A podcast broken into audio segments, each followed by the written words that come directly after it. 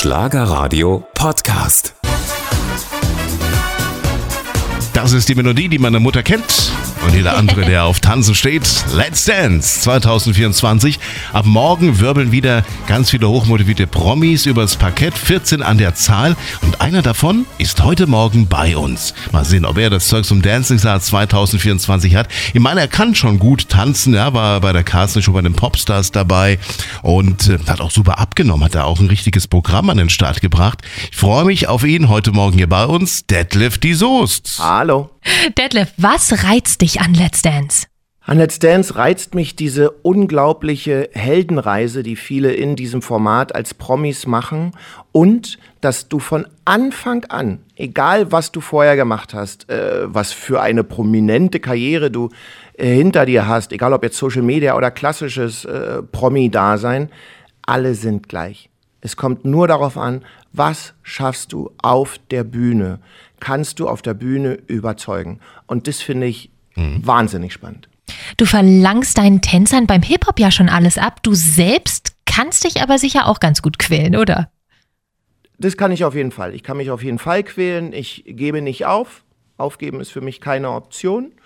Und ich verstehe, dass äh, sozusagen der Weg zum Erfolg immer auch über Schweiß, Tränen und harte Arbeit geht. Es ist nun mal so. Alles, was irgendwann leicht aussieht, ist am Anfang schwer.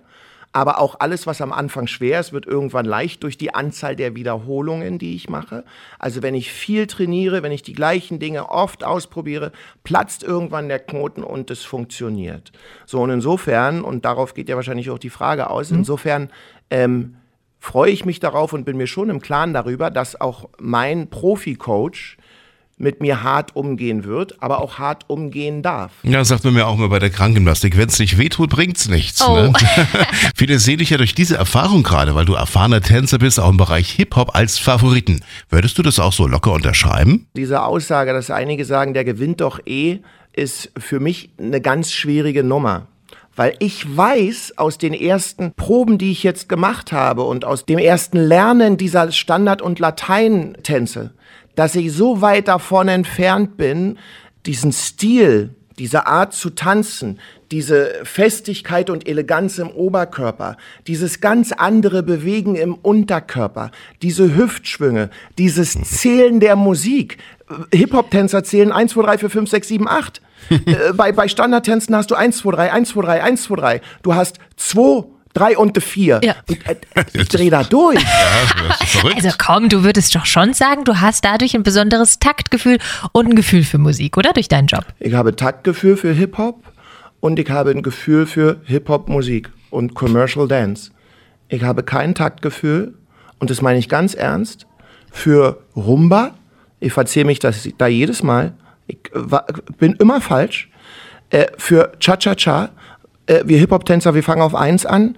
Cha-Cha fängt meines Wissens nach auf zwei. So viele Zahlen. An, ein Cha-Cha-Cha oder irgendwie. Ja, ja. Walzer ist 1, 2, 3, 1, 2, 3. Also, das ist so, also, ich, ich ja. höre mich ja jetzt fast so ähm, schon predigend an, dass ich darum bitte, dass, dass man wirklich das mir glaubt, dass das zwei komplett unterschiedliche Paar Schuhe sind. Was gibt's denn noch für große Herausforderungen, äh, die auf dich zukommen werden? Die größte Herausforderung ist, dass das, was ich über ähm, 41 Jahre äh, mit meinem Körper nach Musik umgesetzt habe, plötzlich nicht mehr gesetzt ist. Aber der Körper, wir sind ja Gewohnheitstiere in unserem Gehirn und in unserer, unserer Muskulatur. Wir haben ja auch ein muskuläres Gehirn. Ja? Ähm, und da fällt man aus Gewohnheit immer wieder rein. Aber das darf ich hier nicht. Ich kann nicht in Walzer plötzlich aussehen lassen, als wenn ich äh, eine Hip-Hop-Performance mache. Mhm. Weil spätestens Joachim Lambi dann ganz klar sagen wird, pass mal auf, mein Freund, du bist hier bei Let's Dance, Latein- und Standardtänze und nicht bei einer Hip-Hop-Competition. Entweder du nimmst die Herausforderung an oder du musst rausfliegen. Ja, aber wenn dann der Lambi, ne, von dem du gerade gesprochen hast, ein wirklich harter Juror, eine Kritik abgibt, wie gehst du denn damit um? Ich finde ja die Ehrlichkeit, die Gradlinigkeit und die Direktheit, die er äh, nutzt, um die Leute vorwärts zu bringen, ähm, von Lambi, finde ich ja super. Also ich glaube, es ist auch ein großer Fehler, äh, in eine Jury-Sendung zu gehen und sich zu überlegen, okay, also wenn der dann irgendwie streng zu mir ist, äh, dann werde ich aber mir irgendwas überlegen, dass ich dann da auch was zurücksage. Das ist doch totaler Bullshit.